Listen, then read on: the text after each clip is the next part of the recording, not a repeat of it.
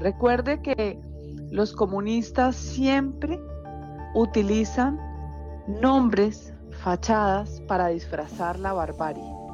Siempre nos maquillan sus acciones, así como nos rotulan a nosotros de fascistas, de paramilitares, Bienvenidos, los saluda Natalia Falá. Cuenta regresiva para Nochebuena y en Colombia siguen más calientes que nunca las reacciones por parte de sectores de oposición que rechazan el anuncio del presidente Gustavo Petro de liberar a cientos de jóvenes de la denominada primera línea que en el gobierno anterior fueron detenidos durante protestas antigubernamentales.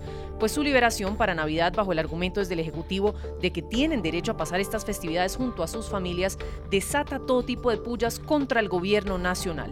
Para la senadora María Fernanda Cabal, una de esas voces que sin pelos en la lengua va diciendo lo que piensa, señaló en un trino reciente que rechaza que este nuevo gobierno premie a estos jóvenes por los horrores que cometieron. Señaló, entre otras cosas, que Colombia no puede seguir siendo el reino de la impunidad y que en tres meses que lleva Petro en el poder, las cosas van de mal en peor. Recordó casos en Colombia de víctimas de la primera línea. ¿Se acuerdan del carpintero que salió a trabajar, no a vaguear? Ni a consumir droga, ni a vandalizar, que fue amarrado a un poste, torturado, rociado con gasolina y amenazado con ser quemado vivo? Bueno, hoy será una víctima más ya no de las atrocidades de alias 19 y de la primera línea, sino de la impunidad promovida por el actual presidente de Colombia. Más asesinados, víctima de las atrocidades de un grupo que promovió la destrucción del país, para llevar a la presidencia a Gustavo Petro. El capitán Jesús Solano, asesinado a puñaladas. El agente del CTI Freddy Bermúdez, asesinado a pedradas en su cabeza. El patrullero Andrés Rincón, secuestrado, quemado con ácido y tirado a un río. Bonita forma de hacer la paz, la paz total. Más de 400 bloqueos donde enfermos de COVID necesitando oxígeno no llegaron a las clínicas, donde dos bebés fueron prácticamente asesinados por estas hordas de bárbaros. Los bandidos hoy que invierten la realidad pretenden hacernos creer que es una forma de hacer la paz. Pues nos opondremos y las convenciones internacionales contra la tortura, contra los crímenes atroces, también tendrán que ser llamadas aquí, porque Colombia no puede seguir siendo el reino de la impunidad. ¿Hasta cuándo? Tres meses de Gustavo Petro y mire cómo lleva este país. Lo hemos escuchado mil veces. Colombia, un país sin memoria. Para María Fernanda Cavalli, como lo dice ella en palabras textuales, nos dejaron de importar las víctimas. Nos dejaron de importar las víctimas. Un país que todo lo firma, todas las convenciones, que aparentemente se conduele por sus víctimas, pero se conduele solamente para señalar los presuntos crímenes que haya cometido el Estado a través de sus agentes. Pero en este momento lo que estamos es borrando de un solo tajo lo que ha sido eh, una conquista dentro de la civilización humana, que es la dignidad humana, una conquista dentro de los estados liberales que son las garantías judiciales, la reparación de las personas. Verdad, justicia, reparación y no repetición que la izquierda repetía como loro cuando el acuerdo de Juan Manuel Santos que fue derrotado en el plebiscito. Volvemos a lo mismo. Y en un reciente trino se sumó a esas voces de protesta la ex candidata presidencial Ingrid Betancourt. Cuestionó al presidente de los colombianos. Se preguntó si las negociaciones que adelanta el gobierno con el ELN tienen relación alguna con la liberación de la primera línea y si esto fue algo que ya se había acordado previamente con la guerrilla para avanzar con las negociaciones de paz. Pues como bien lo señala Ingrid Betancourt, la misma justicia denunció en su momento infiltración del ELN a esa organización de la primera línea que tanto protagonismo tuvo en esos meses atrás durante la protesta social en Colombia en el marco del paro nacional. Así avanza entonces el denominado Camino hacia la Paz Total de Gustavo Petro, que desde la oposición señalan se pone del lado de los delincuentes, que ahora para rematar encajan dentro de la categoría de gestores de paz. Jorge Barón, estudiante de Ciencia Política y Derecho de la Universidad de los Andes, señala que la iniciativa del presidente Petro es inconstitucional. La propuesta de Gustavo Petro de liberar a los presos de la primera línea para convertirlos en gestores de paz antes de Navidad representa una bofetada hacia el ordenamiento jurídico y hacia la propia noción de Estado de Derecho o en este caso Estado Social de Derecho. ¿Cómo es posible que estos personajes que fueron condenados mágicamente se absuelvan todos sus crímenes? En contra de bienes esenciales de, de la nación, en contra de los bienes de nuestras personas, de los colombianos. Esto es completamente inconstitucional y también viola el principio de pesos y contrapesos, donde el Poder Ejecutivo que encabezado por el presidente de la República no se puede meter en otras ramas del poder o intervenir directamente en estas. ¿Cómo así que se está metiendo ahora Petro en la rama judicial? Por último, esta propuesta representa una burla contra los colombianos y la fuerza pública, ya que estos personajes son netamente criminales. Y aquí hay una violación al principio de igualdad ante la ley. Todas las personas, todos los colombianos somos iguales ante la ley. Aquí no hay nadie que está por encima de ella, pero al parecer, según el gobierno, los criminales de la primera línea están por encima de la ley porque permiten el delito político.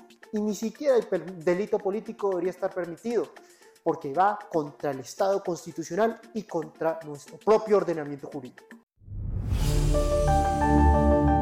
Termino con esta declaración de Cristian Garcés, representante de la Cámara por el Valle del Cauca del Centro Democrático, quien respaldó la línea argumentativa que escuchábamos del estudiante Jorge Barón.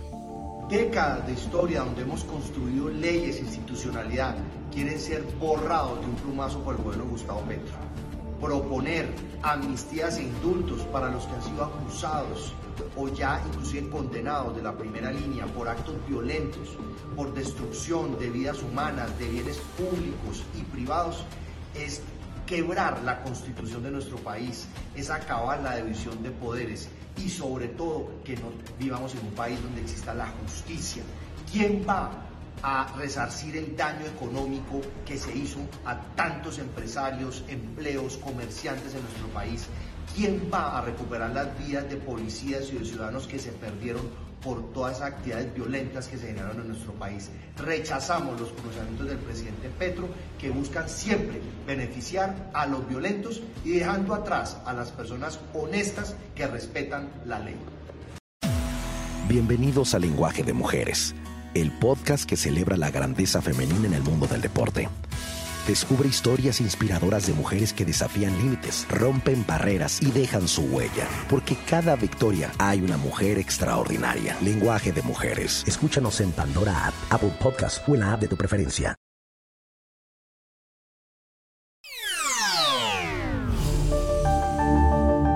Nuestro segundo tema del día tiene que ver con un tema álgido que sigue dividiendo la población en Estados Unidos, los derechos de la comunidad LGBTQ. Pues en esta ocasión, un caso particular en Colorado acapara la atención de los medios de comunicación y de las esferas políticas del país. El caso de Lori Smith, diseñadora gráfica y cristiana que bajo la premisa de que le garanticen su derecho a la libre expresión y libertad religiosa, se niega a prestar sus servicios para bodas de parejas del mismo sexo.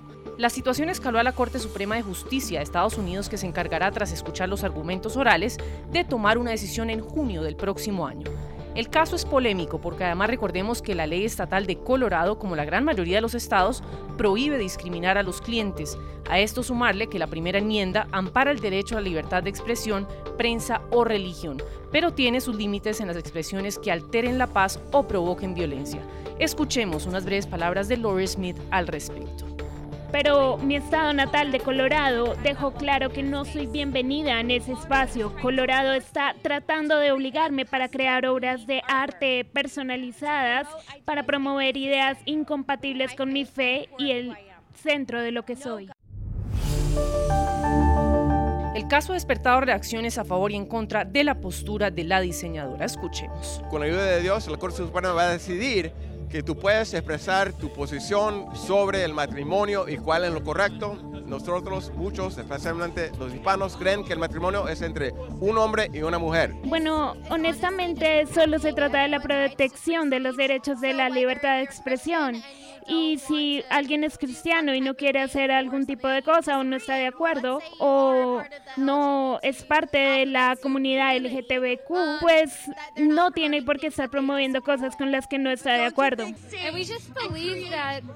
Creo sinceramente que todos deben ser tratados por igual y que no se les nieguen los servicios solamente por ser quienes son.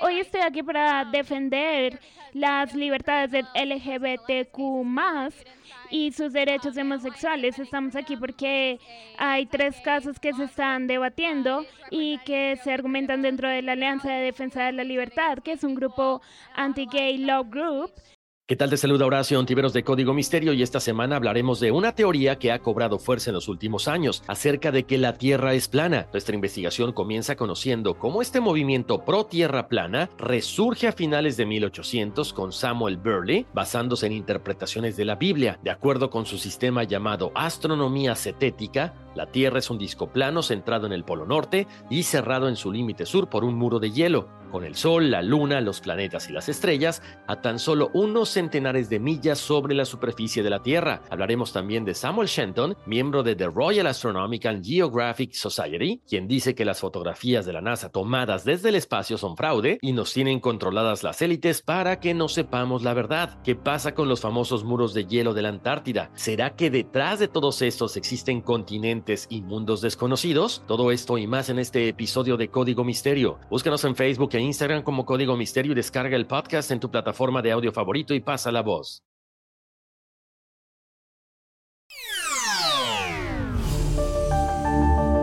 Están las circunstancias que permiten a un sistema judicial manipulado y controlado por ellos considerar que se puede aplicar incluso la pena de muerte y cerramos con noticias en Cuba. Y escuchaban a Jaxi Cires del Observatorio Cubano de Derechos Humanos y es que atención porque el régimen modificó su código penal e incluyó nuevos delitos que pueden llevar a la pena de muerte.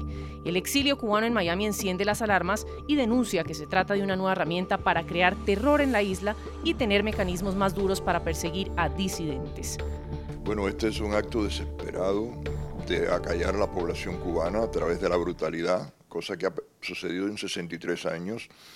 Se había aplacado un poco los eh, fusilamientos oficiales, aunque sucedían los eh, ajusticiamientos, eh, como dicen ellos, extrajudiciales.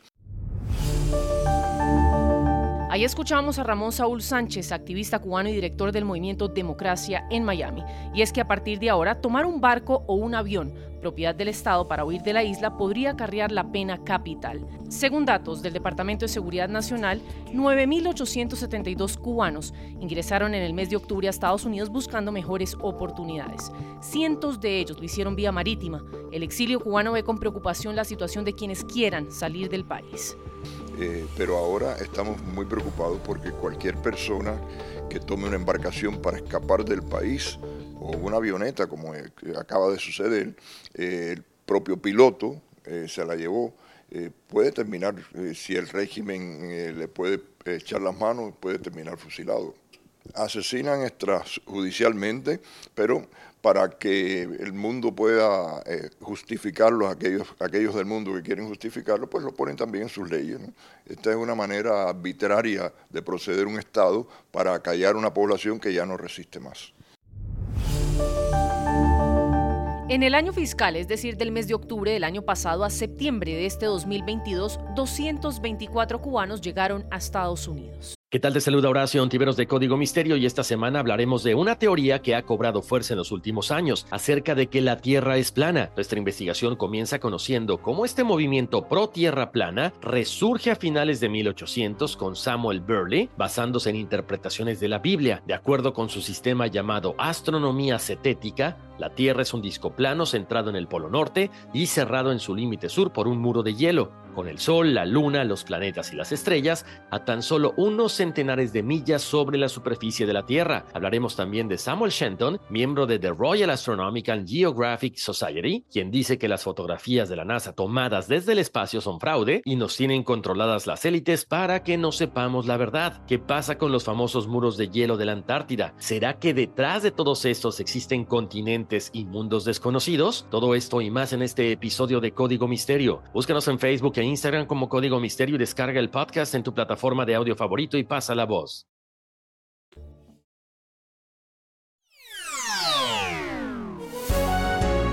Si le gustó este podcast, puede buscar más de nuestro contenido en www.ntn24.com. Soy Natalia Falá y ha sido como siempre un gusto estar con ustedes.